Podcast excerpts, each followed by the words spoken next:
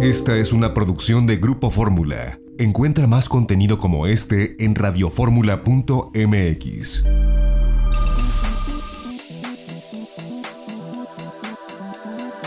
Grupo Fórmula presenta a Mari Carmen Cortés, Marco Antonio Mares y José Yuste. Las tres personalidades más destacadas de la economía, las finanzas y los negocios en Fórmula Financiera.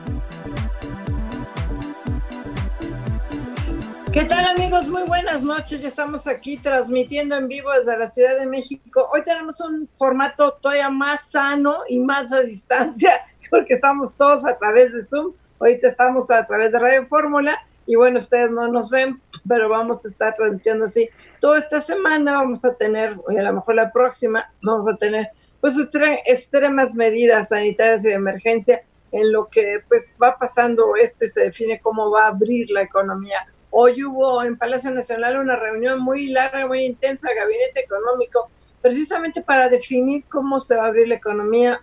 Todavía no sabemos, miércoles o jueves. Originalmente nos habían dicho que el 17 ya podría el próximo domingo abrirse algunos municipios, algunas entidades, algunas entidades donde hay menos contagios, creo que una de ellas, por ejemplo, sería el estado de Colima. Aquí en la Ciudad de México ni se emocione, ni se apunte, todavía no pero bueno, sí, la idea es empezar a abrir ya lo que son las actividades prioritarias en coordinación mucho también con Estados Unidos y sobre todo para ir frenando esta crisis que tanto ha dicho el presidente López Obrador, que la 4T está enfocada a apoyar a las micro y a las personas más pobres y que no le interesa el rescate de las grandes empresas ni de las medianas. Hoy el Coneval, que espero que le haga caso al Coneval, ya que no le, hace caso al sector privado, alerta sobre el riesgo del empobrecimiento que va a tener esta crisis sanitaria, los mayores problemas sociales, el mayor número de personas que van a estar en extrema pobreza y alerta también sobre la clase media,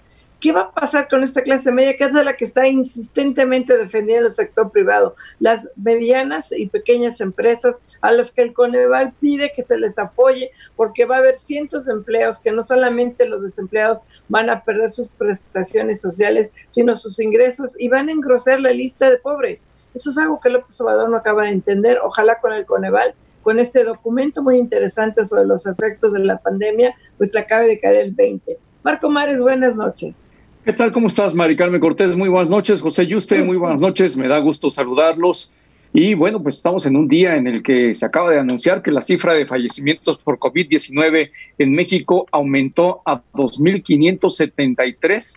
Eh, hay que recordar que a partir del 6 de mayo en curso se inició lo que llaman la tercera fase, esta etapa en donde hay un mayor número de contagios por parte de eh, pues, eh, eh, los que están infectados, sintomáticos o asintomáticos, y esto, pues evidentemente, está en curso, es algo que está ocurriendo. Sin embargo, por eso llama la atención que hoy día estemos escuchando al mismo tiempo la, la relevancia que tiene este momento por el grado de contagiosidad que hay del coronavirus y por el otro lado, casi al mismo tiempo que se esté hablando en México de eh, pues ya la reapertura de actividades en distintas partes del país, de la consonancia que tendrá que tener esta apertura con eh, Estados Unidos, de las presiones de Estados Unidos hacia México para que inicie la apertura, cuando, y, luego también aquí de parte del presidente de la República, que habla de que se está dominando, se está eh, domando a la pandemia del coronavirus, cuando pues apenas, apenas recientemente, algunos días, se anunció que estábamos iniciando la, la fase más importante del contagio y bueno, pues esto evidentemente llama mucho la atención, son señales muy encontradas, eh, mientras eh, llaman a que todo el mundo nos sigamos protegiendo, a que todo el mundo siga teniendo extremos cuidados. Por otra parte, pues se ven escenas eh, que paradójicamente, pues la ciudadanía no está siguiendo los menores, los menores protocolos de cuidado personal. Así es de que estamos en una etapa muy, muy difícil y controvertida. Pepe, ¿y usted cómo estás? Muy buenas noches. Bien, gracias Marco Mares, buenas noches, Maricarmen Cortés, ¿qué tal? Buenas noches. Hola, hola. Así es, y bueno, pues ya hay empresas o más bien industrias que quieren la reactivación y que están levantando la mano para esta reactivación. ¿Cuál es una de ellas que yo creo que es la parte clave que sí se tiene que reactivar?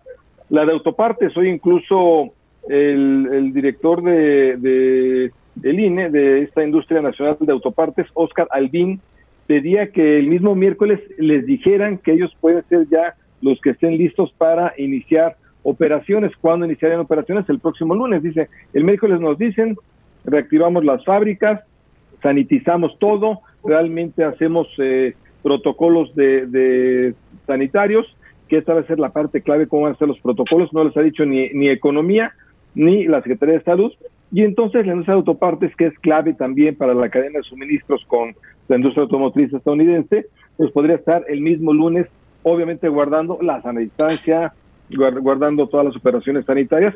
Y un problema que vamos a tener ahí, que el gobierno mexicano, pues ya sabemos que ha estado en contra de él, pero que es un problemón, es la falta de pruebas. Cuando iniciemos ahora sí las labores, la falta de pruebas, pues no vamos a saber en estas, en estas industrias si hay un trabajador que es que sea sintomático y que pueda estar contagiando a los demás. Ese va a ser un verdadero reto de la industria y del gobierno. De hecho, yo ah, hoy a nivel mundial se están abriendo las economías. España, Italia, Francia, Alemania ha empezado a relajar ya sus medidas con estrictas, eh, eh, no, toda la apertura es total. Por ejemplo, el país, el diario El País publicó muchas fotografías de gente haciendo enormes filas afuera de las tiendas Sara, porque pues em, empezaron a abrirse. Allí en España y en Francia y en Italia las medidas de confinamiento fueron sumamente estrictas, no como aquí que la tercera fase es como de mentiritas, ¿no? O sea, sí, no, te exhortan a no salir, pero si sales no pasa nada. No, y además aquí en México vimos a los que andaban con una patrulla ahí llevando al mariachi a las mamás mexicanas. Hemos visto toda clase de imágenes que llaman la atención de cómo no hay protocolos, no hay seguimiento, no se hay, no hay cuidado por muchos mexicanos que desafortunadamente pues todavía no creen o consideran que no existe el COVID-19, el coronavirus en nuestro país.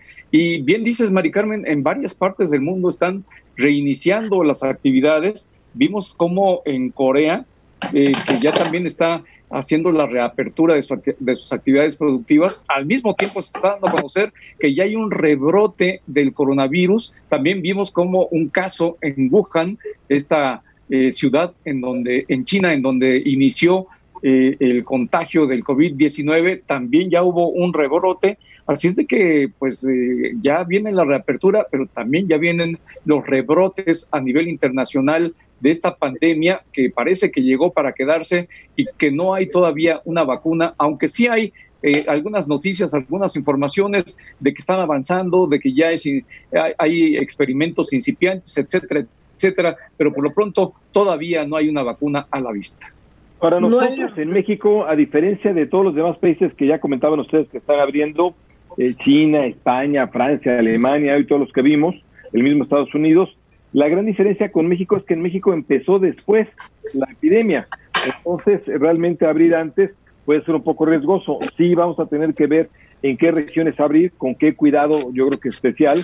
Y sí, hay, hay unas cadenas de suministro que son esenciales que se abran. La, la de la industria automotriz es clave, abrirse porque lo está requiriendo Estados Unidos, eh, nos eh, lo está exigiendo, es parte también clave del Tratado de Libre Comercio del TEMEC, va a entrar incluso ya en junio entra el nuevo Tratado de Libre Comercio, pero la verdad es que aquí vamos a ir a marchas forzadas, ¿eh? A diferencia Oye, pero la minería, la industria de papel, yo no tomo cerveza, pero la industria de la cerveza, ¿qué está pasando? Que están importando mucha cerveza que, cerveza que además es cerveza que está adulterada, ya ha habido casos de gente que se ha enfermado, entonces, este, sí hay por ahí problemas que, se presentan, ¿no? Porque además hay algunas empresas cerveceras que eh, pues no detuvieron su producción y la están exportando. Hay otras que sí la detuvieron y que no están produciendo para el consumo local, que por cierto hay una demanda muy elevada, muy marcada. No sé si han visto ahí las colas en los videos eh, que suben a internet de personas que están haciendo filas para comprar cerveza y pues en muchos lugares no hay. Oye, las colas que vimos, las de las de Costco para entrar, creo que era en Ciudad Juárez, para el Día de las Madres comprar pasteles. Qué barbaridad, la verdad es que ahí sí no tenemos ya perdón de nada, ¿eh? pasteles y flores. Hubo una oferta de flores. Oye, y la otra, la nota del día que te lo vamos a comentar ya más ampliamente llegando, que qué bien, yo creo que hay un aplauso unánime a la Suprema Corte de Justicia de la Nación. Los 11 ministros declararon que no tiene validez la famosa ley Bonilla se, el periodo de Jaime Bonilla, el gobernador de Baja California, ya no va a terminar en 2024 como pretendían, que era un absurdo. Fue electo para dos años y así tendrá que seguir y así va a ser. Yo creo que ahí sí un aplauso generalizado a la Suprema Corte de la Justicia. Sí, fíjate porque por un lado se evita esto que los propios ministros consideran como pues un intento de fraude, pero al mismo tiempo lanza una señal muy positiva a todos los que están siguiendo pues el comportamiento de los diferentes eh, poderes de la Unión y eh, pues, esto marca que hay independencia todavía y fortaleza pues en el poder judicial. Pues la verdad es que sí un aplauso a la Suprema Corte de Justicia hace que reine la Constitución porque esta ley Bonilla, como de dos años quería gobernar cinco años, la verdad es que era inconstitucional por donde se le viera bien por la Suprema Corte. Pues si vamos a un corte, no se vaya.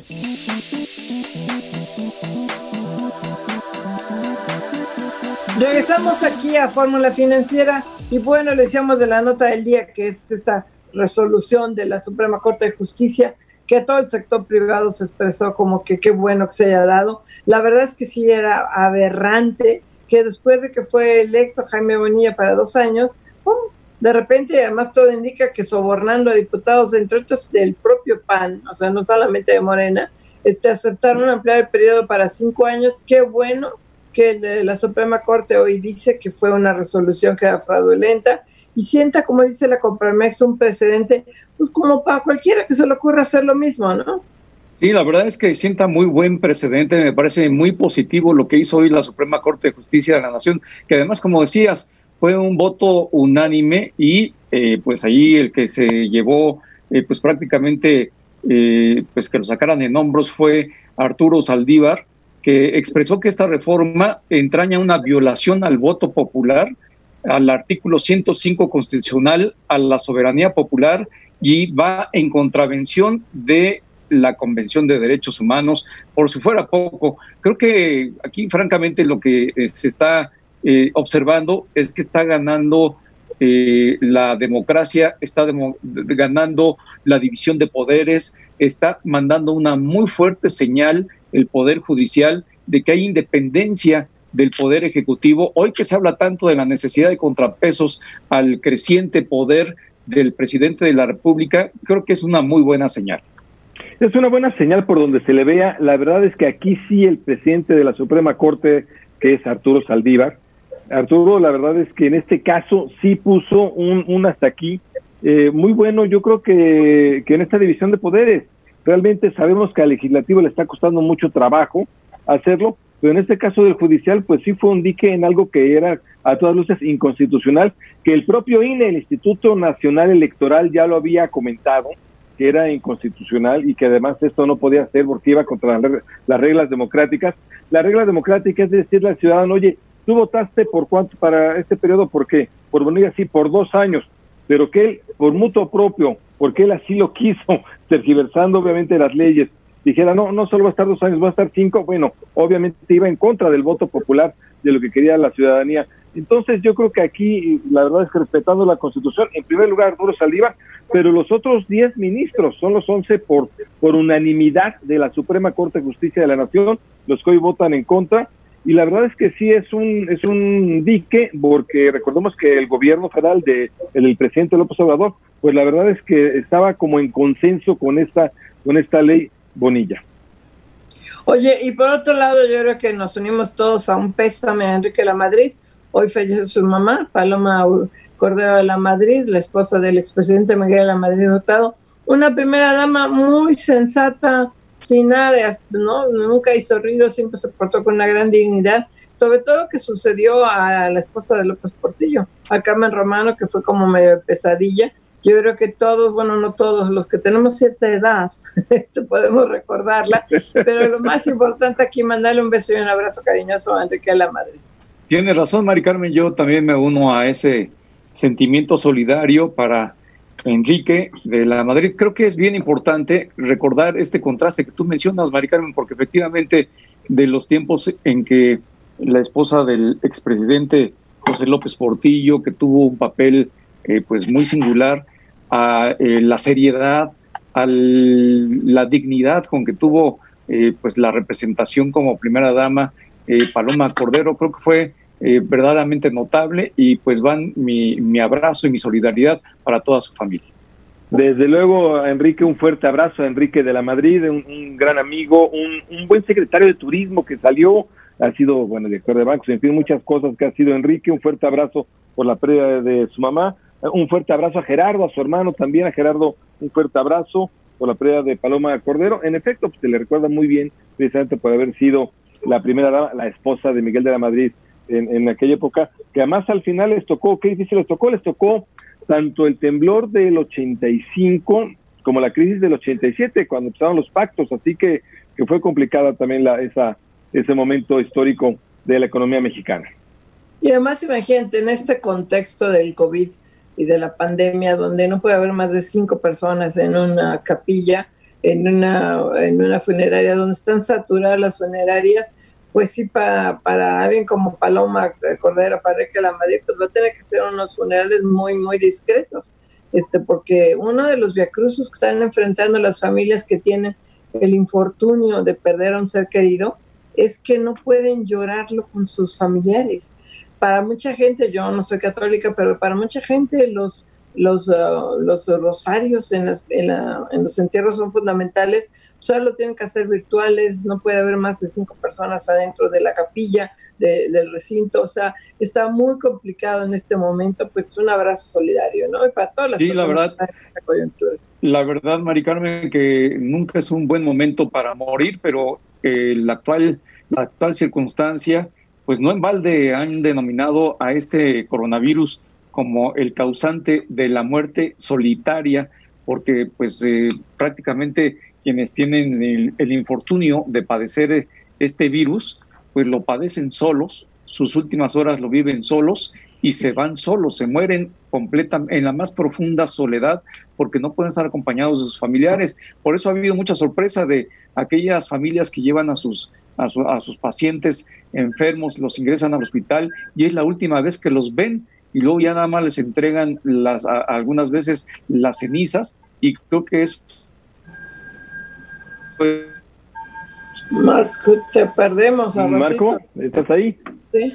Sí, aquí lo Marco Mares. Ahí, está, ya. Sí, bueno, lo que comentabas, Marco, de, de, esta soledad, en efecto, ha sido muy feo la, la muerte por coronavirus, por COVID-19, donde pues es tan contagioso que obviamente fallece solo y en efecto y no, y no hay no hay hoy el tren Mari Carmen ahora sí. El tren este efecto especial y todo. mi, pesadilla de todos los días. Pero puntualazo eh a las 20 21 Viene, y a veces pasa a las 11 de la noche. Viene a dejar a Ina el Elizondo que no sé cuánta pan sigan haciendo porque no deja de pasar diario el tren ¿no? saludos a José Susaya. Con los queridos saludos. Oye por cierto hoy de nuevo por ya no sé cuántas veces ser la, la veinteava ocasión, Carlos Salazar, presidente del CCE, del Consejo Coordinador Empresarial, de nuevo le dice al presidente, no queremos un FOBAPROA, no queremos salvamento de grandes empresas, queremos que nos reciba para explicarle las 68 propuestas que hicimos en este foro, no solo de empresarios, sino abierto a la sociedad. Y el presidente, pues, no les contesta. Ternurita, no. Yo puedo decir al principio del programa que a si al Coneval sí le hace caso, porque es una contradicción que él diga que su política para enfrentar el coronavirus está basado exclusivamente en apoyar a los pobres y el problema de no apoyar a las empresas y dejarlas quebrar es que se va a incrementar el número de pobres. Y lo dice hoy Coneval claramente, si no hay apoyos a empresas medianas y pequeñas, va a haber un gran desempleo y estas personas que van a perder el empleo pierden sus ingresos, se vuelven pobres y pierden sus prestaciones sociales, amplían la brecha este, de desigualdades sociales todavía más de lo que está y, pide que haya apoyos para apoyo de cuota el, Coneval, apoyos de cuotas obrero patronales para para que se puedan pagar las empresas eh, durante el confinamiento, que es una de las medidas de las 68 que está pidiendo el sector privado, pero no quiere entender López Obrador que no, hay que se rasquen con sus propias uñas, que quiebran las empresas. No es el dinero nada más de los empresarios y el dinero de los accionistas, el problema es la gente que se va a quedar sin empleo. Según el propio López Obrador, mañana está hablando que se van a dar a conocer 500 mil empleos y le parece poca cosa. dice, ay, pensamos que iba a ser más, van a ser más porque son los de abril, ¿verdad? Los que se acumulen en mayo. Sí, y lo que falte, Mari Carmen, porque todavía nadie sabe exactamente cuándo eh, pues va a superarse esta curva de contagio en México. Algunos hablan de fines de mayo, otros a, fines de junio, otros ya hablan en julio. Eh, no sabemos exactamente cuánto tiempo más nos va a llevar todo esto, pero tiene razón, creo que Coneval hoy hizo un trabajo muy serio, muy eh, puntual, en el que advierte que se pueden perder prácticamente 10 años de los programas de combate a la pobreza en nuestro país y que efectivamente, como lo dices, Mari Carmen, se va a incrementar el número de personas que ya no estaban en la no estaban en la pobreza extrema y que pueden caer en pobreza extrema, otras que caerán en la pobreza laboral y otras que caerán en la pobreza. Hay alrededor de pues, 10 millones de personas que están en esa posibilidad y independientemente de los apoyos, de los recursos que hoy el presidente de la República dijo que se están eh, entregando 100 mil millones de pesos mensuales. La verdad es que creo que eh, le deberían de atender lo que dice Coneval, se necesita mucho apoyo para los sectores productivos, para las pequeñas y medianas empresas del país. Sí, fíjate, lo que dice el Coneval, que la, recordar es, pertenece al Estado mexicano, es este Comité de Evaluación de la Política de Desarrollo Social, el Coneval es, es del Estado mexicano, pero independiente del gobierno, por eso tiene tanta credibilidad, esa autonomía que tiene el Coneval, esa independencia. Y lo que dice hoy es que puede crecer la pobreza extrema de 6 a 10 millones en este año, de 6 a 10 millones de habitantes, pero puede crecer también mucho más, por ejemplo, los que tienen ingresos medios, los que eran clase media baja, pueden pasar otra vez a la pobreza, lo cual sería dramático que pasara. Y desde luego el Coneval, así como le he dicho a otros, ¿eh? no solo ha sido el Coneval, ha sido eh, el Centro de Estudios Espinosa Iglesias, ha sido Oxfam, a todos los hemos entrevistado, dicen, oigan, hay que hacer algo más, aparte de las transferencias de los programas sociales, aparte de los microcréditos, hay que hacer mucho más. Entonces están pidiendo apoyo a las micro y pequeñas empresas, están pidiendo apoyo de seguro de desempleo a quienes se van a quedar desempleados, porque así es, yo ya empezó prácticamente la destrucción de empleos ya empezó en México y esto viene muy fuerte. Recordemos lo que dice el BBVA, que serían más, más de un millón de empleos que se pueden perder este año. y hablando del BBVA y de Santander, yo creo que hay que felicitarlos y América Móvil, porque se, pusieron, se pusieron de acuerdo, entregaron al gobierno capitalino hoy la aplicación, la app COVID-19 CDMX, para que tú puedas tener un autodiagnóstico, para que te puedas poner en contacto con el gobierno capitalino. América Móvil a sus clientes les dice que no les va a cobrar por todos los mensajes que mandes y por toda la información que te digan, lo cual está bien. y esta aplicación la desarrollaron, yo no sé si a, la Limón, Santander y, BBVA, pero hoy se está haciendo esta, esta entrega este, a la se hizo ya en, la aplicación en la Ciudad de México, con la cual tú puedes, te, digo, tienes como un cuestionario, lo llenas, te, dan tranquilidad, cuáles son tus síntomas, si tienes o no tus síntomas, si te dicen tranquilo, no vaya usted al doctor. Creo que me parece importante esta, este, este apoyo, muy importante. Pues sin duda, Mari Carmen, claro, claro que es muy importante porque eh, la realidad es que yo te puedo decir que marcas a Locatel marcas a los números que te proporcionan en el gobierno capitalino y el gobierno federal y nada más no te contestan. Qué bueno que hay este tipo de aplicaciones del sector privado para poder apoyar a quienes lo necesitan en ese momento. Pues sí, y te digo, y además se lo entregaron ya al gobierno capitalino. Insisto, la aplicación es COVID-19 CDMX. Pero vamos un corte, no se vaya.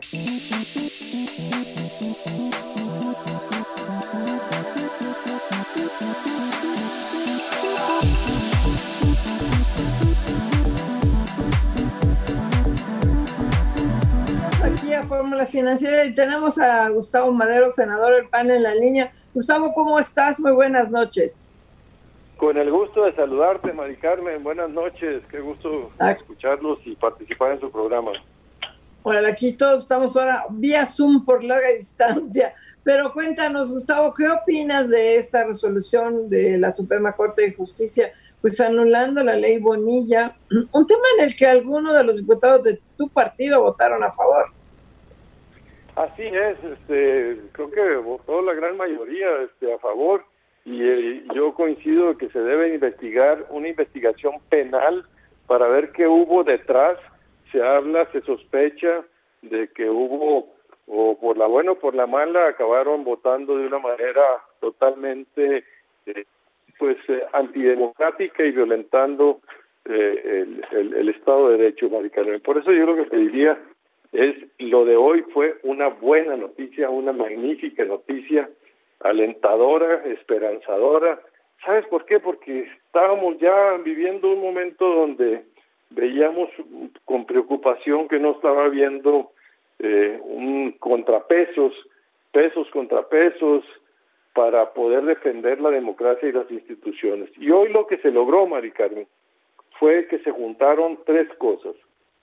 La sociedad civil, la gente en Baja California se organizó, este, hizo una presión muy fuerte y segundo, el PAN, entre otros, presentamos una controversia constitucional, pero hubo siete controversias y el Poder Judicial, la Suprema Corte de Justicia, eh, la declaró inconstitucional. Esto nos dice que en México, cuando se juntan estas tres cosas, la democracia se puede defender, se pueden defender las instituciones, se pueden defender los intereses y que no se violente el Estado de Derecho y se quieran cambiar las reglas del juego a la mitad del partido en beneficio del que está en el gobierno.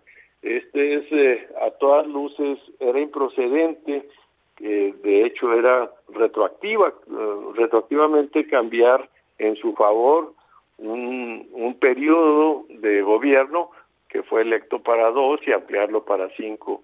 En ningún país esto se hubiera visto totalmente eh, muy preocupante como una democracia amenazada si los ministros no hubieran tenido esa votación para echarla para abajo. Por eso yo estoy muy contento, Mari Carmen, creo que es muy esperanzador y debemos de utilizar esto para fortalecer más la participación de los ciudadanos y que confiar en que cuando las instituciones como la Suprema Corte actúan de esta manera, tenemos esperanza de que México tiene futuro y remedio.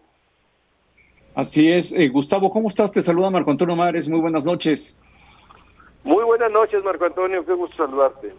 Igualmente, Gustavo, ¿qué opinas de lo que dijo el presidente de la Suprema Corte de Justicia de la Nación, Arturo Saldívar, en el sentido de que se intentó hacer un fraude electoral y que pues eh, se trató de una violación al voto público, al artículo 105 constitucional, además de que pues es una contravención de la Convención de Derechos Humanos. ¿Qué opinas al respecto? Oye, me encantaron los posicionamientos del, ministro Saldívar, ahí se discutió con ese posicionamiento también el ministro presidente.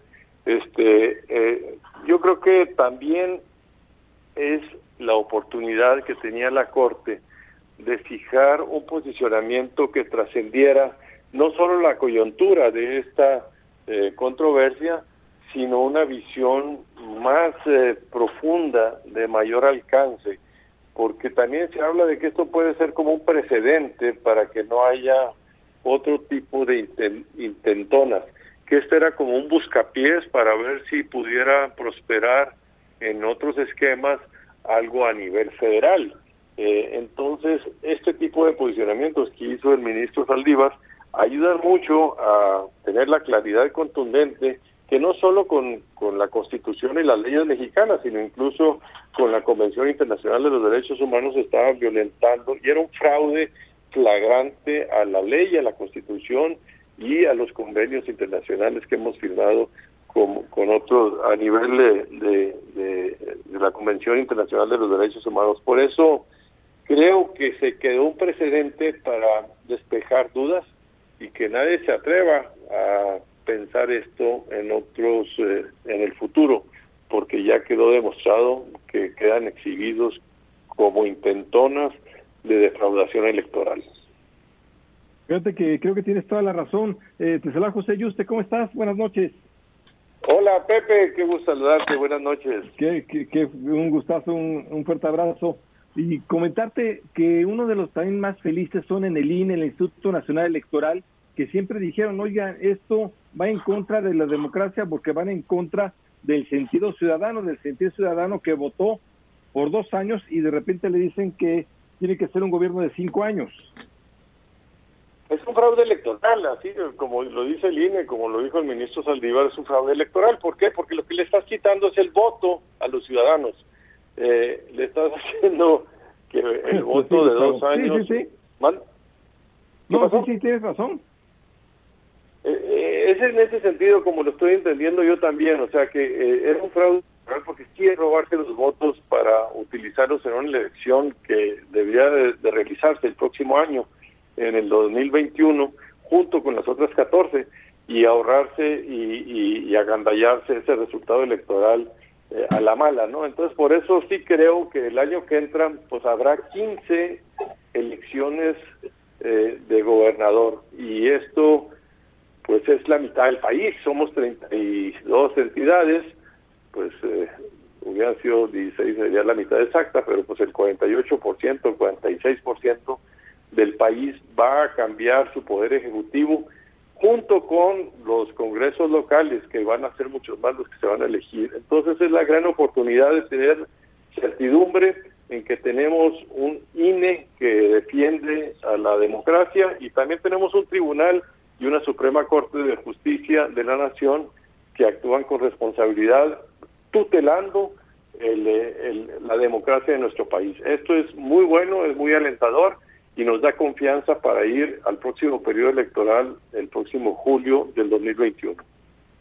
Que además va a ser un periodo, Gustavo, muy significativo y importante. Vamos a estar saliendo, yo espero, o ya viendo el final del túnel de la recesión, no sé si ya habremos salido, y el factor económico va a ser un factor que va a influir muchísimo en las elecciones del año próximo, le guste o no le guste a Morena. Pues de la recesión no creo que vayamos a estar saliendo, Mari Carmen. No, este, yo creo que no, no, no. Este, la recesión en México, mira, lo primero que va a haber es mucho desempleo. Contrario a lo que nos dijo el presidente Andrés Manuel de que iba a crear dos millones de empleos, yo creo que se van a perder eh, miles de empleos en México. Ya ahorita hemos perdido más de 650 mil en estas semanas y y este primer mes, Mari Carmen, es cuando mucha gente ya estaba preparada y hacía convenios. Pero eh, el mes de mayo eh, es otra realidad muy distinta y creo que en ese sentido este, va, va a aumentar mucho el desempleo en México y también van a haber muchas quiebras, muchas crisis. Eh, mucho la, la profundidad y extensión de la recesión en México va a ser mayor que la del resto del mundo. de hecho, va a ser la mayor de América Latina y, creo que el próximo periodo electoral, que se elegirán pues, casi mil diputados locales, este, van a ir con la carga de una recesión y de un de una molestia contra el gobierno que no se que no los apoyó a todos los desempleados y a todos los que perdieron su empresa, su patrimonio o su ingreso. Claro, Gustavo, desde tu punto de vista, ¿cuáles son las iniciativas de ley que deberían de estarse aprobando para coadyuvar en el proceso de amortiguamiento y de eventual recuperación de la economía mexicana, porque lo que estamos viendo es que el Poder Ejecutivo, el presidente de la República, tiene un plan y no se ha querido mover de ese, por más que le hablan del sector privado y de las instituciones financieras y de todos los sectores, de la necesidad de tener pues un plan de apoyo fiscal. ¿Ustedes tienen alguna iniciativa?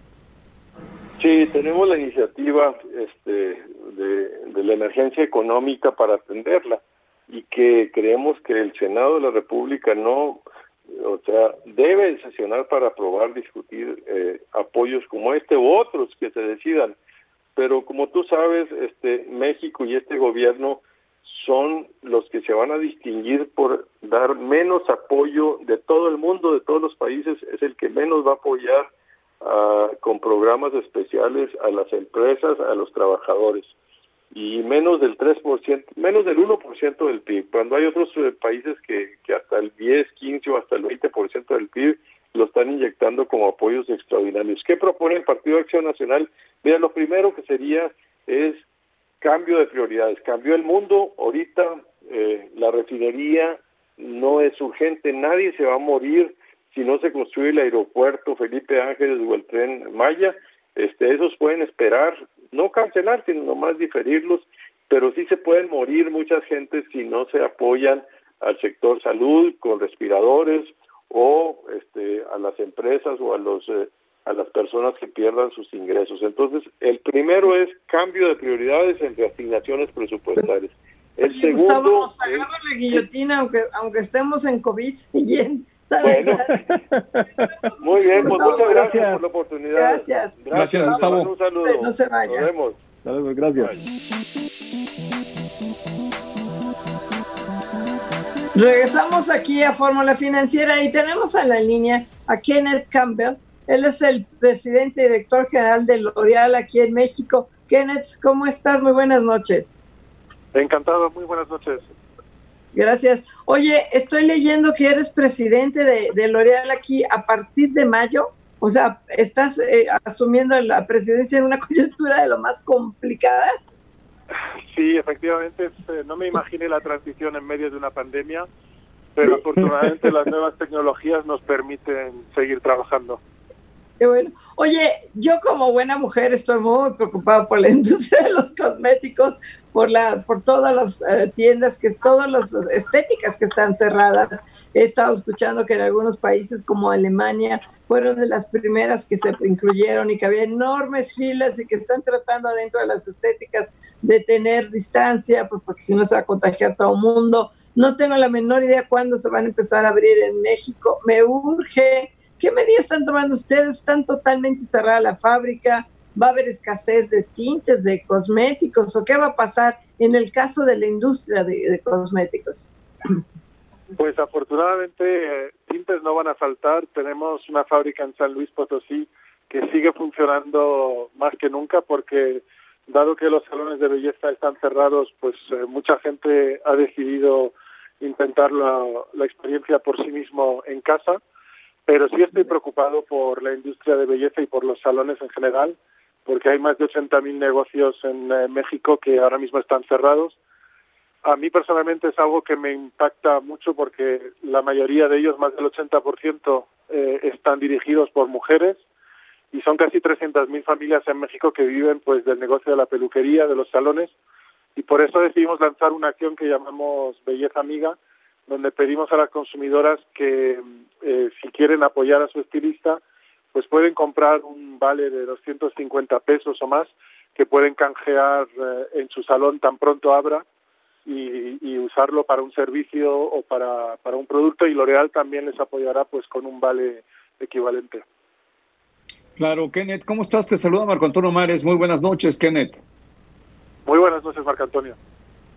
Eh, si nos puedes describir numéricamente cómo están resintiendo esta crisis del COVID en L'Oreal México, eh, cuáles son eh, los, las ventas que están, las cifras que tienen en, ventas y de qué manera se está reflejando en sus ingresos, en su negocio. Si nos puedes platicar, yo sé que hay algunas empresas que por ser públicas luego no pueden dar a conocer sus cifras actualizadas, pero a lo mejor las últimas que tengas nos puedes comentar. Sí, pues lo que puedo decir es que en la industria de belleza en México, L'Oreal, somos, nosotros tenemos uno de cada ocho pesos que los mexicanos gastan en belleza, es en una de las marcas, de las 24 marcas del grupo L'Oreal. Eh, ahora, como estamos presentes a través de muchas marcas y de circuitos de distribución muy distintos, la situación del COVID ha impactado a los negocios de forma distinta. Todo lo que son las marcas de lujo y eh, las marcas de productos profesionales, todo lo que se vendía pues en departamentales, en perfumerías, en salones de belleza, en peluquerías, pues todo eso está totalmente cerrado, con lo cual eh, pues eh, prácticamente a cero las ventas de esas dos divisiones, a salvo de el comercio digital, porque afortunadamente pues mucha gente ha decidido comprar online. Y el resto del negocio que es toda la parte de gran consumo y la parte de farmacias pues los autoservicios siguen abiertos porque forman parte de, de los negocios esenciales. Las farmacias también con un tráfico reducido. Entonces nosotros llevábamos una dinámica muy fuerte el primer trimestre y se ha paralizado en el mes de abril y pensamos que el mes de mayo también va a ser va a ser complicado pero estamos a la espera de que algunos municipios empiecen a abrir ya pues a partir de dentro de una semana y contamos con que el retorno a la normalidad empiece en el mes de junio. Así que hemos tenido que apretarnos un poco el cinturón, pero afortunadamente L'Oreal es una empresa grande con eh, recursos financieros y lo más importante para nosotros era asegurar la seguridad de los empleados. Lo que hemos hecho es garantizar eh, todos los empleos eh, hasta el mes de junio con, eh, con los salarios sin ningún tipo de recorte. Hemos pedido a todas las personas que no estaban en actividades esenciales que trabajen desde casa y se queden en casa. Y hemos cambiado un poco el plan de producción y nuestras plantas en Xochimilco y en San Luis Potosí se han puesto a fabricar gel hidroalcohólico y hemos donado 300.000 unidades de geles que hemos dado principalmente a hospitales y ahora estamos completándolo con kits también de protección y, eso es lo que estamos haciendo ya que no se puede vender lo mismo que se vendía antes, pero ya digo que la expectativa para la segunda mitad de año es regresar a la normalidad. Claro, Kenneth, saluda José Yuste.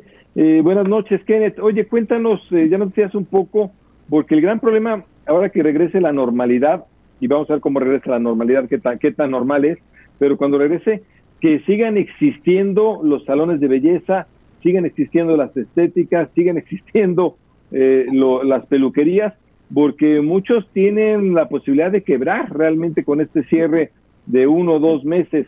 Eh, ¿qué, ¿Cómo lo ven ustedes en esa parte? Efectivamente es muy complicado y eh, pues eh, lo que hemos hecho para intentar ayudar a este tipo de negocios que no tienen esos recursos financieros es que inmediatamente, pues en el mes de marzo mismo decidimos congelar todos los pagos y acordar crédito a todos estos negocios que no pueden funcionar, que tenían que cerrar y a pesar de cerrar siguen teniendo que pagar pues la renta, eh, los sueldos, eh, con lo cual hemos decidido congelar todo esto durante estos meses y, ya veremos cuando vuelven a abrir qué forma de apoyo podemos darles, pero es verdad que mm, todo esto son iniciativas eh, privadas. Eh, hay otros ejemplos de países eh, en Europa donde se han puesto muchos muchos recursos para ayudar a no solo a salones de belleza, también he visto en Francia que los restaurantes están muy muy asustados porque piensan que puede haber hasta un 30 un 40% de negocios familiares que podrían quebrar y por eso están diseñando planes de apoyo con, con ayuda del gobierno para que la deuda que se acumula durante estos meses se pueda resarcir eh, pues eh, a más largo plazo. Y, y, mucho más no podemos hacer más que apoyar a los clientes eh, que tenemos teniendo paciencia dándoles más crédito y distribuyendo lo que decía productos de, de protección productos de higiene y lo que hemos hecho es aprovechar todo este periodo que estaba todo cerrado para dar muchísima formación, mucha formación online y preparar lo mejor posible el regreso. Oye, en otros países, yo sé el caso de Alemania, que empezaron a ver estéticas, pero en otros países no es prioritario. Si es prioritario, ustedes han acercado a la Secretaría de Economía este, para pedir, para mí es súper prioritario que abran los salones de belleza, que no se cortar el pelo, pero este, tú sabes qué que, va a pasar ahí porque pues primero van a abrir las áreas prioritarias.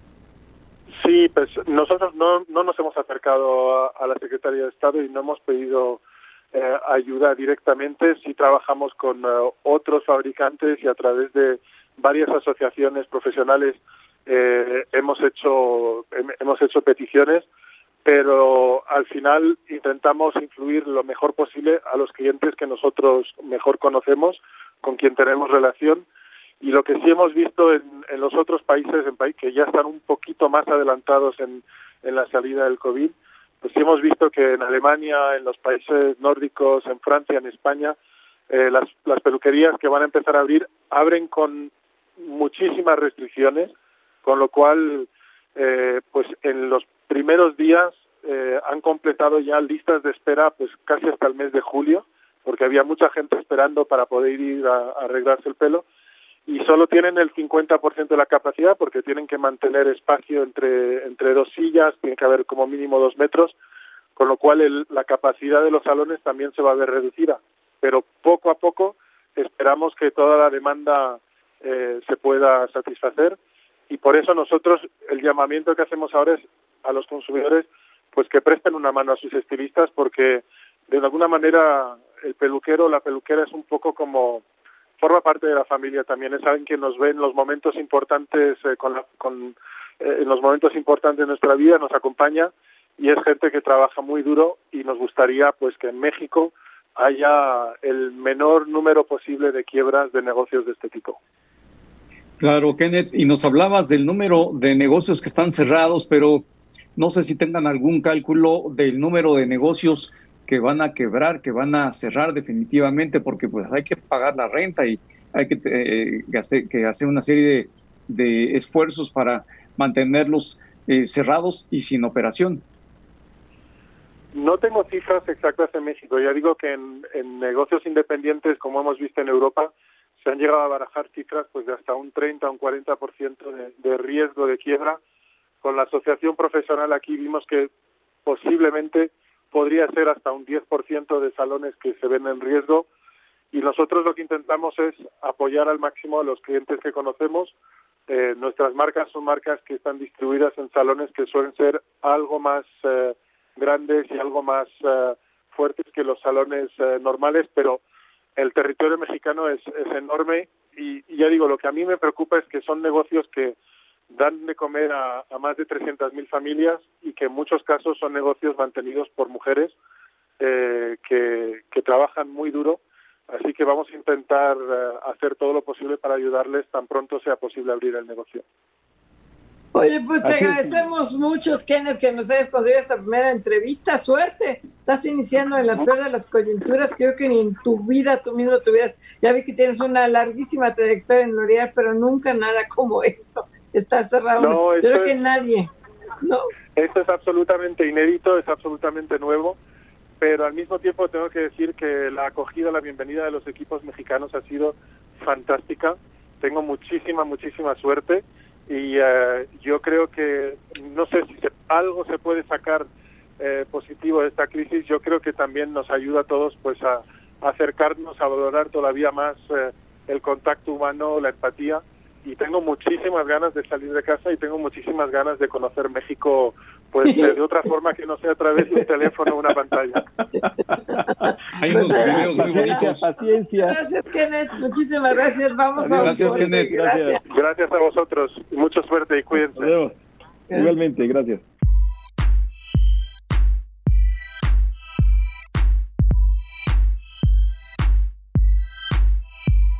El resumen en Fórmula Financiera, la información más destacada del mundo de las finanzas.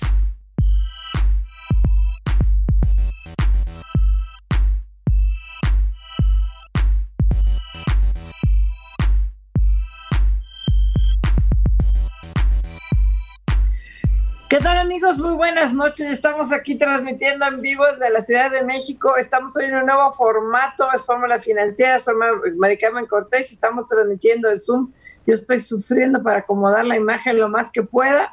Yo creo que la práctica la vamos a ir haciendo, pero bueno, ustedes saben que pues hay medidas extremas de seguridad que estamos tomando aquí en Fórmula eh, eh, Fórmula Universidad para, para, evitar contagios, sobre todo en esta temporada complicada. Y bueno, aquí estamos transmitiendo en vivo desde la Ciudad de México. Le damos la bienvenida al auditorio de Telefórmula que se incorpora a partir de esta segunda hora con nosotros aquí, que nos ve a través de Sky, de Easy, de Total Play, de Megacable, de las cableras locales. Y en Estados Unidos nos ven a través de Xfinity Latino, Latino View y Dish Latino.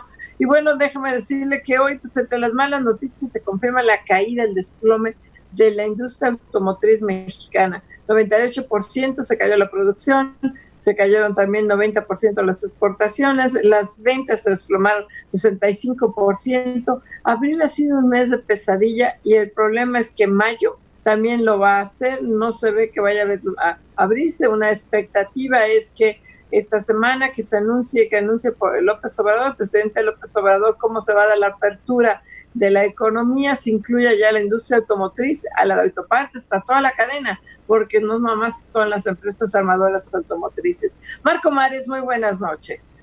¿Qué tal? ¿Cómo estás, Maricarmen Cortés? Muy buenas noches. José Yuste, muy buenas noches. Me da gusto saludarlos. Sí, efectivamente, Maricarmen, hoy se dio a conocer por parte de la AMDA y de la AMIA estas cifras que difunde INEGI, ahora relacionadas con las ventas una caída muy profunda del 60% en las ventas del mercado local. En días pasados, el viernes, eh, dimos a conocer cómo eh, pues también se registraron caídas espectaculares en el nivel de producción de vehículos, en el nivel de producción para el mercado local y en el nivel de producción para la exportación a Estados Unidos. En ambos rubros se registraron cifras de caídas sin precedentes. Hoy estamos viendo cómo en el mercado local las ventas eh, también tuvieron esta caída espectacular. No hay gente en los pisos de venta de las eh, automotrices, de las distribuidores. Evidentemente, la crisis sanitaria de COVID-19 está afectando el comportamiento del mercado. Evidentemente, hay eh, muy, mucho menos circulación, mucho menos interés de la gente en comprar un vehículo en este momento y todas estas cifras afectan de manera central a un sector que se venía convirtiendo en uno de los sectores que mayor número de divisas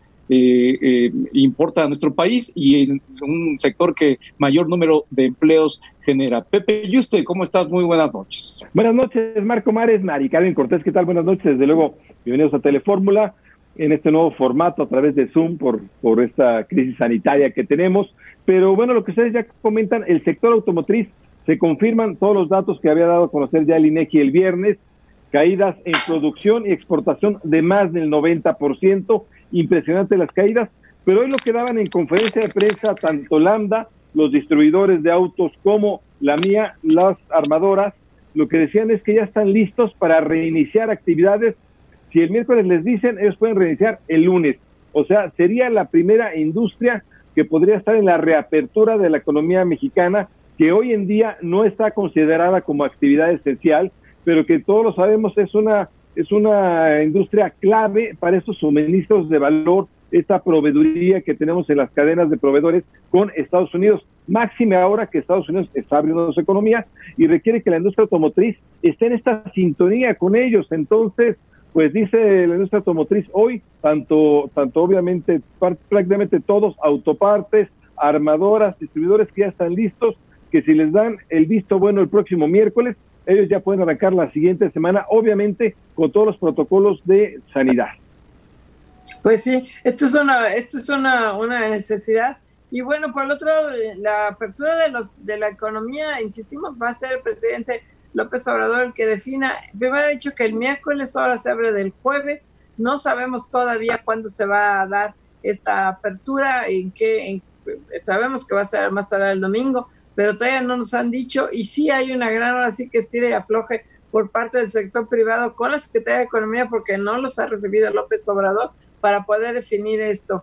Y oye, por otro lado, el IMSS da a conocer que el 15 de mayo eh, va a terminar el periodo para que tú puedas inscribirte a los créditos, de los, los chiquicréditos del, Infonavit, del IMSS. Solamente hay 141 mil de un universo de 645 mil. El plazo vence el viernes.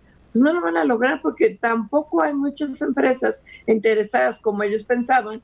Estamos hablando de los apoyos a empresas formales. El único que hay es este chiquicrédito de 25 mil pesos y son 141 mil empresas hasta ahorita, hasta el día de hoy, las que se han inscrito.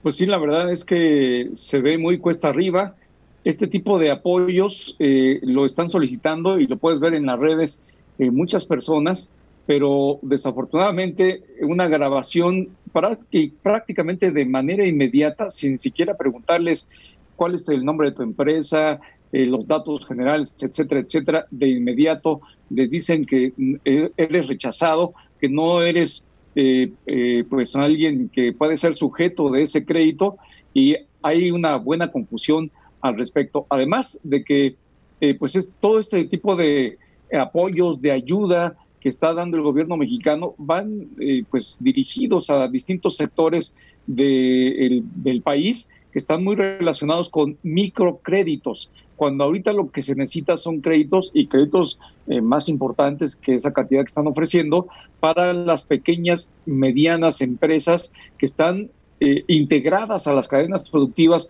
a las cadenas de valor de las medianas y grandes empresas. Creo que ahí es donde eh, pues prácticamente el sector eh, privado está muy preocupado porque ahí es donde no está llegando, no está fluyendo el crédito, no están llegando los recursos.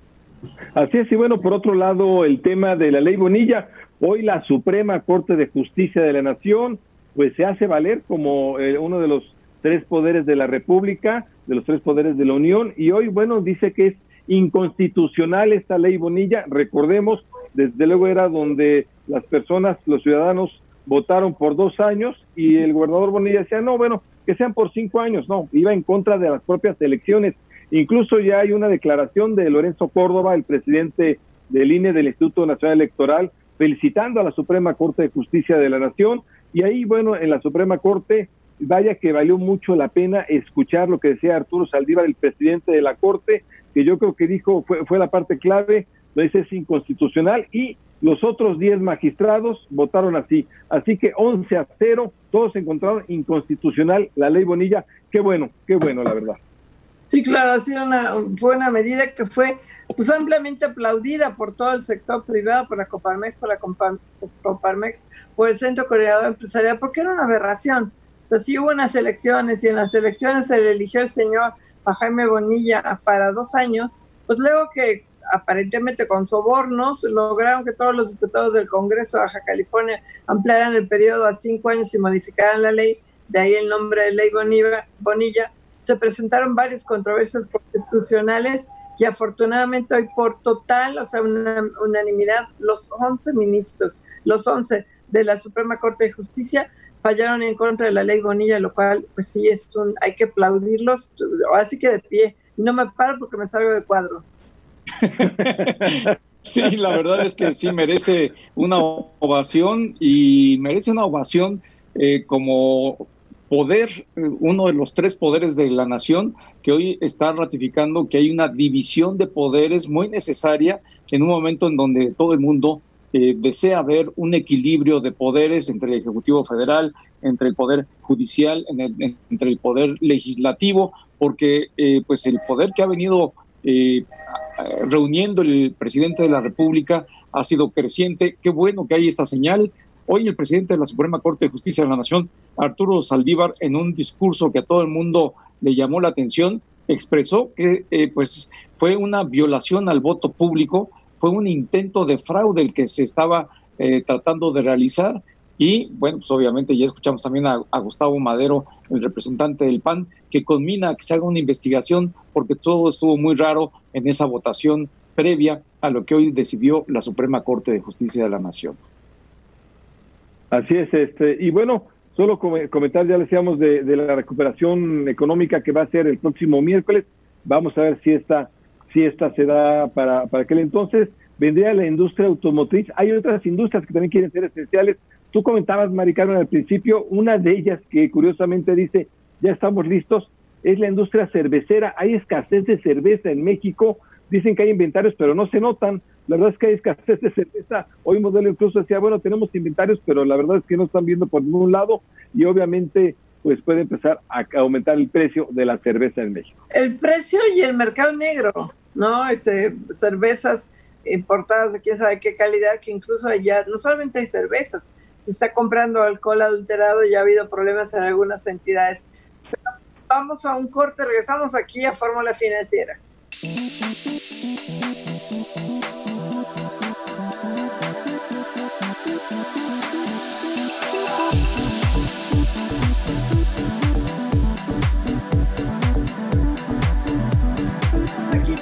La línea José Nabor Cruz, él es el secretario ejecutivo del Coneval, que hoy dio una muy interesante, muy buenas noches. Antes que nada, te saludo, ¿cómo estás? ¿Qué tal? Muy buenas noches, Maricaro. Un gusto platicar con ustedes, con el auditorio. Oye, pues hoy dieron ustedes un documento muy interesante, la verdad sí me, se me hizo muy buen documento sobre los efectos de la pandemia del COVID-19 en todo lo que es la política social. Y tú alertaban ustedes, porque no estudios de todo el Coneval, sobre los riesgos de un mayor empobrecimiento, no solamente que se haya, se incorporen más personas, que haya un regreso de casi creo que 10 años a la pobreza, sino también de la necesidad de apoyar a la clase media. pero cuéntanos, por favor. Creo que sí. Eh, el día de hoy dimos a conocer por parte del Consejo este documento que consideramos que debe ser una herramienta analítica muy útil para los tres niveles de gobierno. También se lo haremos llegar a Cámara de Diputados. Y, la verdad es que nosotros estamos planteando desde el Coneval eh, el siguiente primer mensaje, el cual es estamos en una situación de riesgo muy relevante. Evidentemente es una contingencia sanitaria a nivel mundial. Consecuentemente también hay problemática a nivel internacional en materia económica y desarrollo y por lo tanto consideramos que los hacedores de política pública de nuestro país pues deben de tener este tipo de diagnósticos. Justo eh, estabas planteando, Mary Carmen, el tema de qué nos puede costar esta contingencia sanitaria en términos de niveles de pobreza. Seguramente, como ustedes bien lo saben, ya que hemos platicado en anteriores ocasiones, pues está tenemos un indicador eh, eh, que nosotros desarrollamos en Coneval que nos permite hacer un diagnóstico trimestral de la pobreza en términos de los ingresos laborales, el índice de tendencia laboral de la pobreza. Y justamente con este índice trimestral habíamos eh, de alguna manera ya consignado una recuperación importante en los últimos dos años de manera trimestral del fortalecimiento del poder adquisitivo. Pasamos prácticamente de un casi 42% nivel de pobreza laboral hacia finales de 2017 a un 37.9% en el último trimestre del año pasado.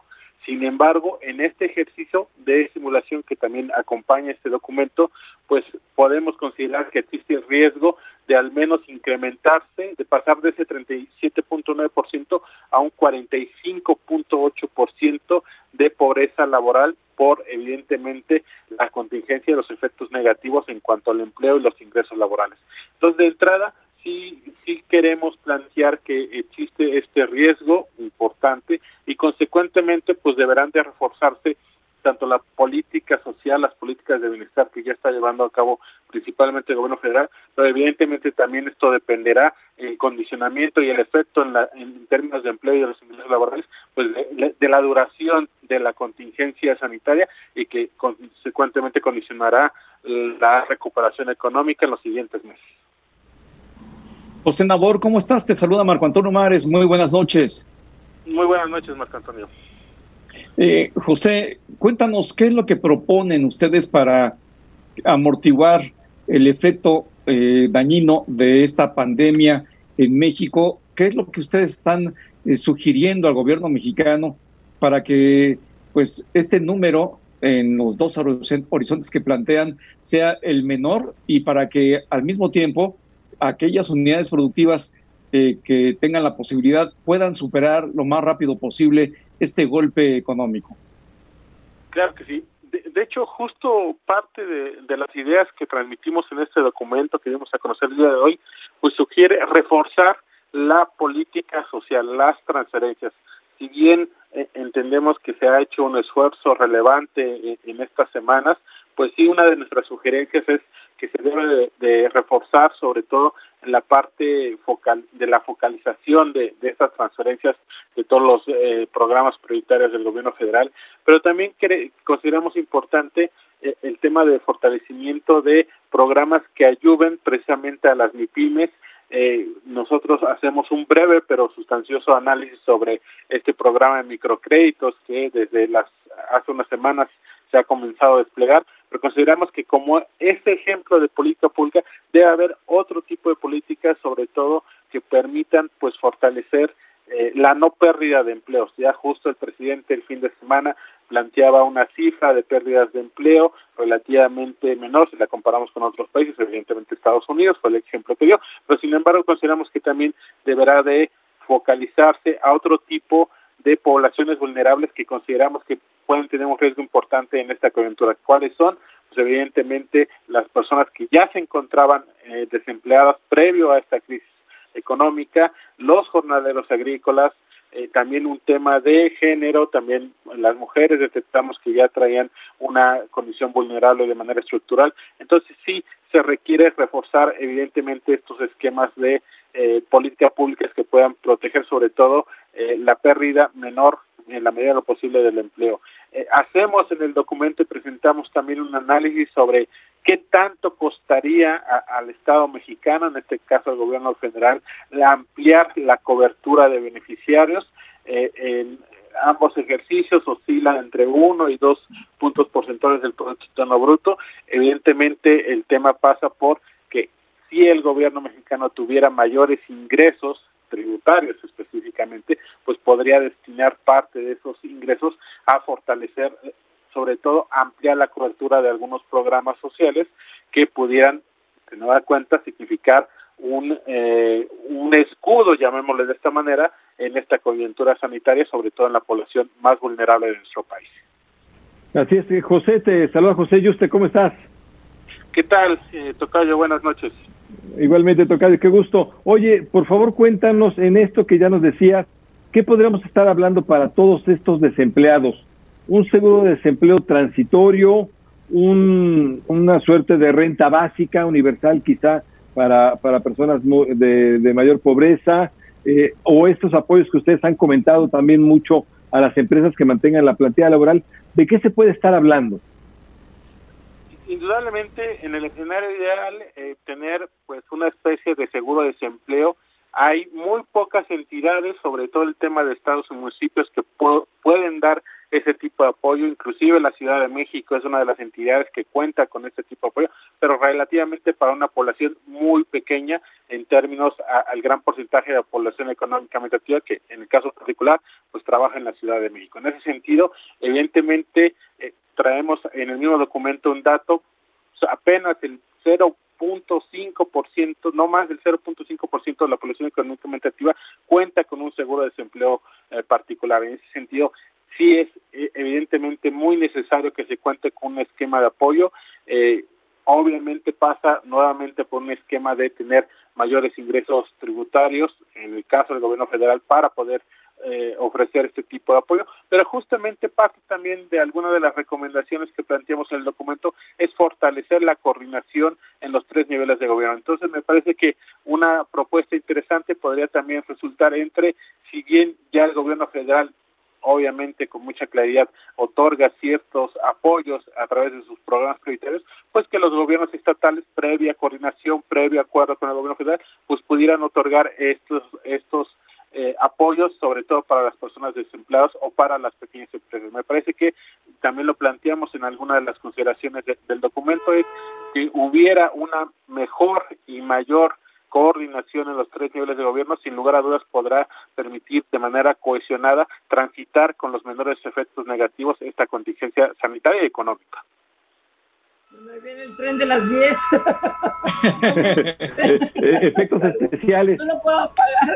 Oye, también recomendaban ustedes que eh, se pudiera, o sea, aparte del seguro del desempleo, que se pudieran pagar las cuotas obreras, dar una especie de subsidio a las cuotas obreras patronales durante la contingencia. Pero el gobierno se ha negado, es una propuesta del sector privado. Y tú decías, bueno, decía el documento, si no se apoya a las empresas medianas y a las pequeñas, los que se queden sin empleo se van a quedar, van a ser más pobres, van a perder sus prestaciones sociales y se va a hacer todavía más complicada la pobreza, se va a haber mayor desigualdad por todos lados. Así es, así es. Eh, igual le tenía dificultad en escuchar tu último planteamiento americano, pero justamente parte de, digamos, de la temporalidad del análisis que, estamos poniendo en el documento, parte de, si bien se requieren medidas de muy, muy corto plazo, que evidentemente la encabezan las transferencias monetarias que está ejerciendo, ejecutando el gobierno federal. La segunda parte es justamente la recuperación económica. En ese sentido, eh, sí se requiere evidentemente un fortalecimiento, un, buen paquete de apoyo en, términos de una coordinación, digámoslo, eh, mucho mayor, mucho más relevante entre el sector privado y el gobierno sobre todo en términos de gobierno federal, para que puedan tener una mayor protección de los empleos.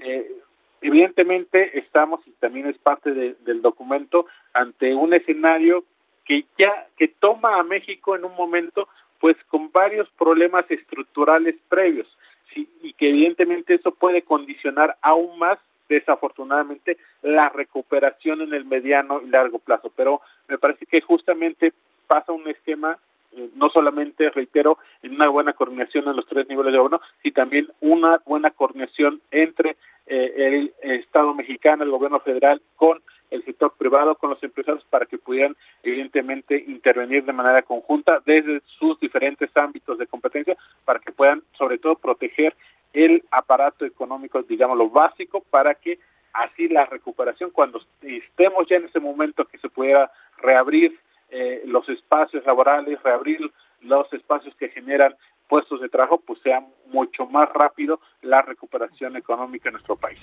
Ojalá que así sea, José Nabor, eh, secretario ejecutivo de Coneval. Yo te preguntaría si hay algún cálculo, independientemente de los recursos que hasta ahora viene aplicando el gobierno mexicano eh, a distintos sectores, ¿hay un cálculo de los recursos adicionales que ustedes estarían estimando se necesitan inyectar para eh, aminorar la caída y para ayudar a los sectores productivos? Claro, justo parte de los eh, eh, de estos apartados relevantes del documento que dimos a conocer hoy es que hay ciertos programas que si bien tienen una población objetivo, digámoslo, bastante robusta, pues por la misma restricción presupuestaria del, del gobierno, de, los presupuestos del año pasado y el actual, pues no tienen una cobertura al 100%. Entonces, eh, estamos planteando dos escenarios. El primero de ellos, si aumentamos entre los diferentes esquemas de los programas prioritarios que establece el gobierno federal, una cobertura de un poco más de 8.8 millones de beneficiarios, esto representaría alrededor de 137 mil millones de pesos adicionales al presupuesto actual, lo que evidentemente representaría un poco más del 1% del Producto Interno Bruto. Me parece que sí, sí tendríamos que tener evidentemente una ampliación en esta cobertura, otra vez con una medida de muy, muy corto plazo que pueda inhibir los efectos negativos eh, en la medida de lo posible de esta contingencia económica. También eh, estamos eh, tomando en cuenta otro escenario un poco más limitado, por así decirlo, en que la cobertura actual se incrementara apenas un 30%, esto para incrementar el número de beneficiarios en 2.8 millones de beneficiarios, esto eh, tendría un costo de alrededor de un poco más de 40 mil millones de pesos. Pues José Nabor, de verdad, este, muchas gracias por estar con nosotros. Desde gracias. Eh, por este estudio de Coneval, además que es muy importante. Gracias, muchísimas gracias, muy buenas noches, un gran saludo, hasta luego.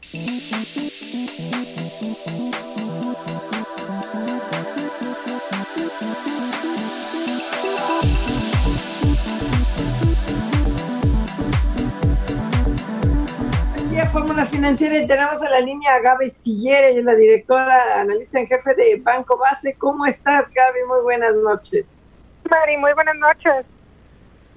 Oye, Gaby, cuéntanos, los mercados parece ser que se están reanimando por la apertura escalonada en algunas ciudades, incluso en Estados Unidos, aunque hoy la Organización Mundial de la Salud ya advirtió que está regresando, y puede haber riesgo de rebrotes y por lo menos en China, en Wuhan y en otras ciudades ya empezó a haber algunos rebrotes y también en Corea del Sur.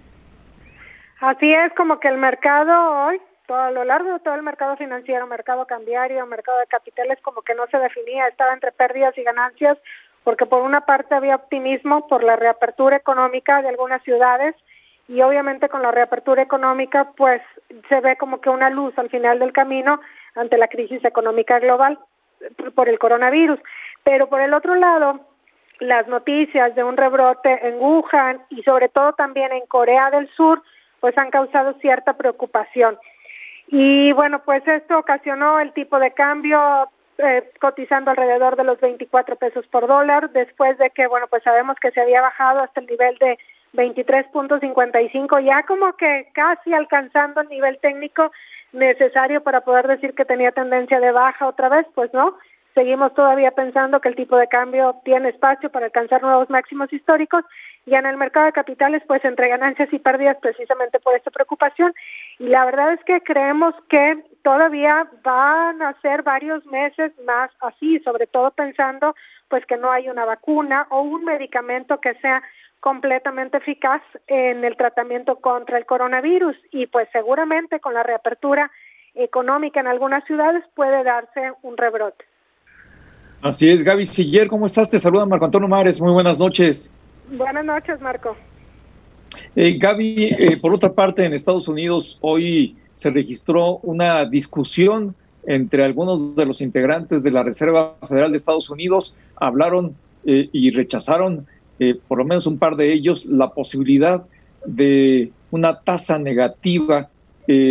cuéntanos alrededor de esto, de, de qué manera se está llevando adelante ese tipo de discusión en Estados Unidos, que hay quienes piensan que sería positivo, pero hay quienes dicen que llevarlo a tasas negativas no sería bueno por el debilitamiento implícito para el dólar.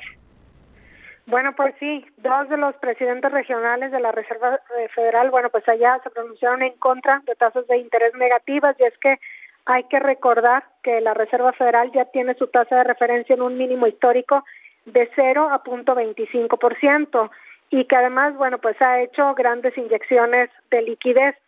Pero bueno, pues medidas adicionales pues tendrían que ser o por la parte de más liquidez o llevar a la tasa de interés a terreno negativo como está el Banco Central Europeo y otros bancos centrales también. Sin embargo, ni siquiera en teoría económica podemos como que encontrar un consenso sobre las tasas de interés negativas porque pues, representan una distorsión definitivamente para la economía, porque es pues pido un crédito y en lugar de tener que pagar, pues es me pagan, ¿verdad? Y una tasa de interés negativa, lo que ha mostrado la evidencia empírica, por ejemplo, con Japón, es que es difícil salir de ellas y que pues todavía los consumidores estarían esperando a lo mejor que se fueran todavía más a terreno negativo y que podrían generar un mayor estancamiento económico. Además también pues de la debilidad del dólar. Y entonces yo creo que esto es toda una discusión, la verdad es que vemos poco probable, bueno, vemos poco probable que se vaya, así, perdón, que se vayan a terreno negativo las tasas de interés en Estados Unidos, pero en el Inter, pues obviamente se va a generar una tremenda especulación y con esto, bueno, pues también pues a seguir bailando los mercados, ¿verdad? Porque por una parte las noticias relacionadas con el coronavirus, por otra parte también las noticias que si la Reserva Federal creemos que va a hacer tal o cual cosa y obviamente todo esto mueve pues al tipo de cambio, al dólar y el dólar pues sabemos que es la moneda de referencia para todas las demás. Sí, Gaby, te saluda José Yuste. ¿Cómo estás, Gaby? Buenas noches. Muy buenas noches, Pepe. Eh, oye, Gaby, fíjate que escuchándote, sí recordamos este caso del Banco Central de Japón, que por cierto inauguró a una banquera central, la primera banquera central en Japón, pero tiene tasa de interés negativa ese país. Otro es Suiza, también tiene tasa de interés negativa. Y, en efecto, viendo estas situaciones, ¿hacia dónde están, se están yendo los capitales? ¿Hacia dónde está, están cubriéndose en cuanto a valor? Bueno, pues es que en realidad también ahorita podríamos decir que hay percepción de riesgo a nivel global. Eh, en otras crisis veíamos que se refugiaban completamente en oro y que el oro alcanzaba niveles máximos históricos, cosa que no hemos visto en la crisis actual. Más bien hemos visto que van y se refugian, por ejemplo, en bonos del tesoro, en T-bills. Los T-bills en algún momento alcanzaron una tasa de rendimiento negativa y esto es porque es tal su demanda que sube el precio y la tasa de interés pues está inversamente relacionada. Generalmente también se van a invertir, por ejemplo, estos grandes capitales a veces a obras de arte, pero esto no hay un mercado que lo registre, no no, no hay un índice, por ejemplo. Pero eh, pues definitivamente que mientras que dure esta crisis sanitaria, mientras que dure la crisis económica, pues vamos a seguir viendo un vaivén.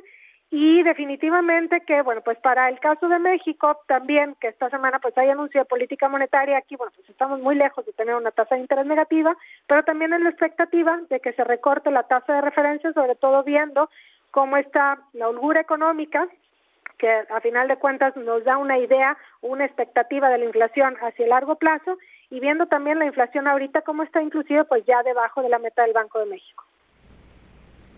Oye, y bueno, en el caso del petróleo, otra vez Arabia Saudita amenazando con otro recorte en la producción, pero eso finalmente es positivo porque Arabia Saudita sí es el mayor productor del mundo.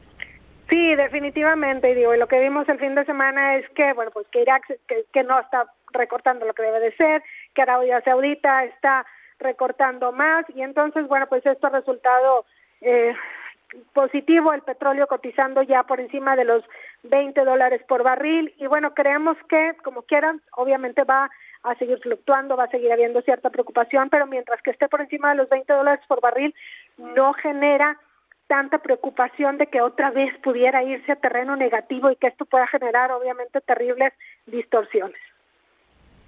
Así es, Gaby, pero por lo pronto eh, yo te preguntaría, regresando un poquito a la política monetaria del Banco Central, ¿tú crees que en la próxima eh, reunión el Banco de México dé el zarpazo y se lance con un recorte de más de 50 puntos, que fuera de 75, o estimas que se quede en 50 y eh, dé otro en la próxima reunión de junio?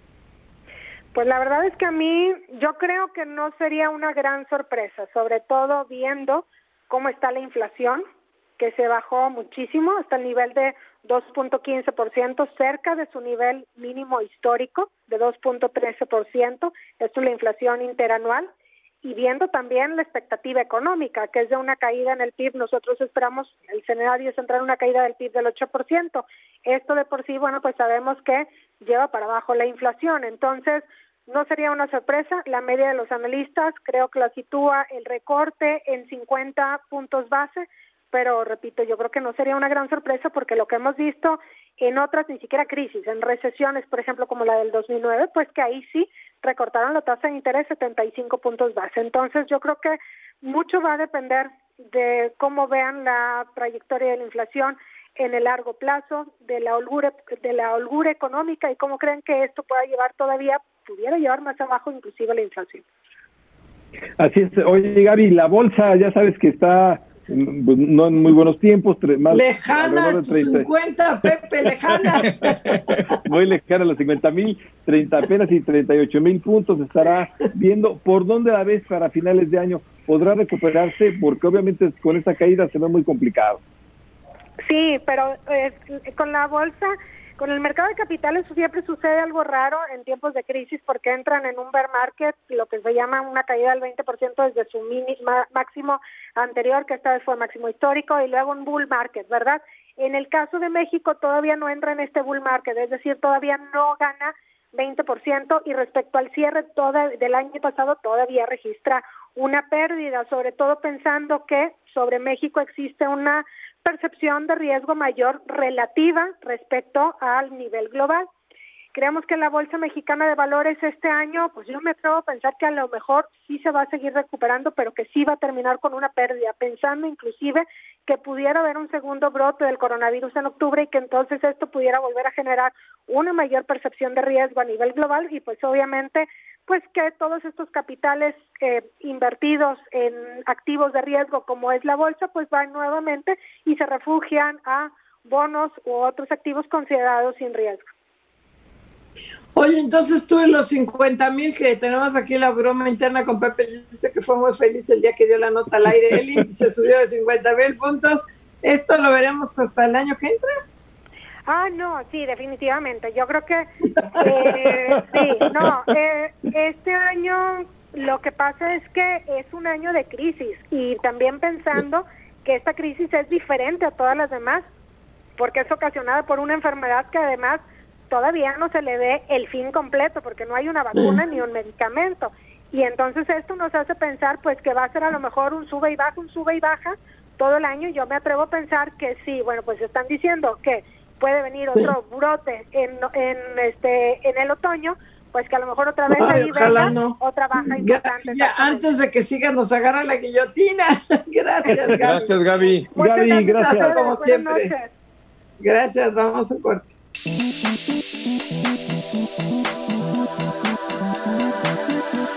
Financiera bueno, sí, la expectativa es que este jueves el Banco de México baje las tasas del medio punto porcentual. Creo que ahí ni apostamos porque luego ni pagan. No, ni pagamos. Pero bueno, este sí, medio punto porcentual. La interrogante es qué va a pasar después. O sea, va a seguir bajando las tasas, cuánto más lo va a bajar tú decías, ya no me acuerdo si fuiste tú, pero tú, Marco, ahorita con Gaby, esta, eh, este temor de que se va a haber o no tasas negativas en Estados Unidos, que no todos en la FED lo quieren, Aquí en México, desde luego, no estaríamos hablando de tasas negativas, pero se especula que podrían bajar a fin de año a tasas abajo del 5%, 4.85, 5, al menos eso es el consenso entre los analistas de la encuesta de Citibanamex y del Banco de México. Así es, Mari Carmen. Eh, creo que va a seguir bajando la tasa de interés en México. Creo que, como todos lo estamos anticipando, el próximo recorte sería de 50 puntos base. Yo incluso creo que después de esta decisión próxima, la Junta de Gobierno podría reunirse en una eh, reunión eh, fuera de calendario y decidir otro recorte, un recorte adicional. Hay margen, además de que estamos viendo que el comportamiento de la inflación, pues obviamente en las condiciones en las que estamos viviendo en México y a nivel internacional por la parálisis económica, pues es eh, singular, es diferente. Estamos viendo que la inflación en México pues va en muy buenos términos y ese es el, punto central en el que el Banco de México eh, pues se, se, basa para tomar su decisión. Así es de que mi punto de vista es ese, 50 eh, puntos base en, en, la próxima reunión y en la siguiente, antes del calendario, va a haber otro recorte. Pues sí, la verdad es que sí, fíjate que sí, Mari Carmen y Marco, sí hay, sí hay desde luego margen para que el Banco de México siga bajando más la tasa de interés. Esta vez está en 6%, la puede bajar a 5.50, no, no el clásico cuarto de punto, sino medio punto de 6 a 5.50 y después va a haber margen. ¿Por qué? Porque, bueno, solo pensemos que la tasa de interés en Estados Unidos es cero. Entonces sí tendríamos nosotros también un, un margen de ganancia para ofrecer a los inversionistas con eso podemos seguir bajando la tasa de interés, no hay presiones obviamente de tasas a nivel internacional y la inflación, pues como sabemos está bastante baja, en menos del 3%, por donde le veas hay margen. Y lo que sí debemos comentar, hay un perro por ahí. Aquí está la perrita. Cuidado con el perro. Sí, cuidado con el perro. Y lo que sí debemos comentar, que desde luego, habiendo este margen del Banco de México, el Banco de México está metiendo toda la carne al asador y haciendo todo lo posible porque de verdad haya una reactivación económica. No sabemos si realmente el gobierno lo está haciendo, pero el Banco de México sí. No sabemos, no, eh, yo sí sé, no está haciendo nada el gobierno. No está haciendo el gobierno los los apoyos a bienestar, que no es que esté mal, lo decía ahorita la Coneval, o sea, sí hay que apoyar a la gente que menos tiene, los chiquigrentos puede ser que sí están ayudando, pero de un universo de 640 mil empresas que supuestamente iban a recibirlo, López Obrador decía un millón de créditos formales para la, economía formal y un millón para la economía informal. Hasta hay conferencias de prensa diarias para informar los avances y son de pena ajena. 125 mil, hoy 127 mil, hoy 141 mil, no han llegado ni a 150 mil y el, el viernes vence el plazo para recibir este mini crédito no funcionó la estrategia. Tendrían que ser lo suficientemente honestos, ya que tanto hablan de honestidad, y ser más honestos intelectualmente, reconocer que lo que está proponiendo el sector privado tiene razón. Lo propone el Coneval, lo propone el sector privado, lo propone la OIO, lo propone todo el mundo, y López Obrador dice que es FIFI, ah, no dice que es neoliberal y que no va a haber apoyos. Pues sí, fíjate que ha desoído todas las recomendaciones de los sectores empresariales, de las instituciones, instituciones financieras, todos los análisis, eh, pues tienen un doble escenario, con y sin programa de apoyo fiscal. Las agencias calificadoras también han mencionado que este es un elemento para determinar la profundidad de la caída de la economía mexicana. Ha desoído a todas las voces. Yo creo que el presidente de la República tiene varias premisas que sonarían y estarían muy bien en una etapa normal. Eh, creo que no incurrir en deuda, pues obviamente elevaría muchísimo sus bonos en un momento normal. Eh, el, tratar de, eh, pues tener, de no gastar más de lo que tiene, también sería sensacional. Pero hoy estamos en una situación extraordinaria y todos los países lo están viviendo y están actuando prácticamente todos en el mismo sentido apoyar a sus sectores productivos para que la caída no sea tan fuerte, para que la amortigüen y que para que puedan regresar a la operación lo más rápido posible con los menores daños posibles. El número de desempleados eh, pues también va a estar en función de las inyecciones de recursos que se aplican a la economía. Si no hay recursos fiscales para apoyar a los sectores productivos, que no es un rescate, como dice el presidente de la República, pues obviamente va a haber más desempleo. En función de eso, yo creo, como tú, Mari Carmen, que hoy el gobierno mexicano no se está aplicando, los recursos que está canalizando son de menos del 1% y se requieren por lo menos 6 puntos porcentuales del PIB. Bien, qué diferente es ver al Banco de México que está haciendo hasta lo imposible para que haya una recuperación. No solo está bajando firmemente las tasas de interés, está poniendo en el mercado liquidez estos 750 mil millones de pesos para que el mercado reaccione, está, les está cobrando menos regulación monetaria a los, a los bancos para que los bancos tengan dinero para prestar. El Banco de México de verdad se merece un 10 en esta, en esta posibilidad, pero la política monetaria va a quedar muy corta si no hay política fiscal. Y como ustedes bien dicen, no hay ninguna política fiscal. Hoy el presidente López Obrador, tan solo hoy mismo, decía, no vamos a cambiar de modelo, nuestro modelo es único en el mundo, nos vamos a quedar con los microcréditos que tenemos de 25 mil pesos y con los planes de infraestructura que traemos. Así que bueno, no hasta el momento no va a haber de otra y la verdad es que esto es, pues, si no lamentable, por lo menos sí llama la atención que no escuche a todos los demás sectores. Pero, pero insisto, dice un millón de créditos para la economía informal, un millón de créditos a la economía formal, para las pequeñas empresas y sale el director del IMSS a decir 645 mil empresas del universo, ni siquiera el millón, y se llevan 141 mil y vence el viernes. Entonces, este, no ha funcionado su estrategia. Es un evidente, los hechos lo están revelando. Y por el otro lado, mañana el IMSS da a conocer oficialmente la pérdida de empleos, que ya López Obrador la adelantó, 500 mil empleos perdidos, más los 132 mil que se perdieron en marzo estaremos hablando ya de 632 mil empleos acumulados en el año. O sea, sí y vamos para y vamos para más de un millón de empleos perdidos en este en este año, ¿eh? La verdad es que la pérdida de empleos va a ser dramática este año y no se está haciendo nada para esto. Mientras más tardes en actuar, va a haber un desempleo galopante en México. Sí, y además las expectativas, las esperanzas del gobierno mexicano, del presidente Andrés Manuel López Obrador, están cifradas en proyectos que son de futuro el tren Maya, Santa Lucía, todos esos proyectos muy probablemente en algún momento sí van a generar empleos, pero va a estar desfasado de este momento en el que hoy se necesita generar empleos. Esos dos millones de empleos que prometió el presidente eh, en los próximos meses, simple y sencillamente no se van a registrar. Pero bueno, ya nos vamos. Este, le recordamos que hoy estamos todos en Zoom. Si nos está viendo en teléfono, la estamos en nuestras casitas los tres. Muchas gracias a Diana Cepeda en la producción con la asistencia de Cindy Sánchez y de José Juan JJ que ha hecho esto posible. Este el JJ. El JJ, Marco Mares, Pepe Yuste, muy buenas noches. Gracias, Mari Carmen Cortés, José Yuste, muy buenas noches. Buenas, noches, Marco, Mari Carmen, gracias. Mañana, cuídense mucho, tómalo en serio. Esta fue una producción de Grupo Fórmula. Encuentra más contenido como este en radioformula.mx.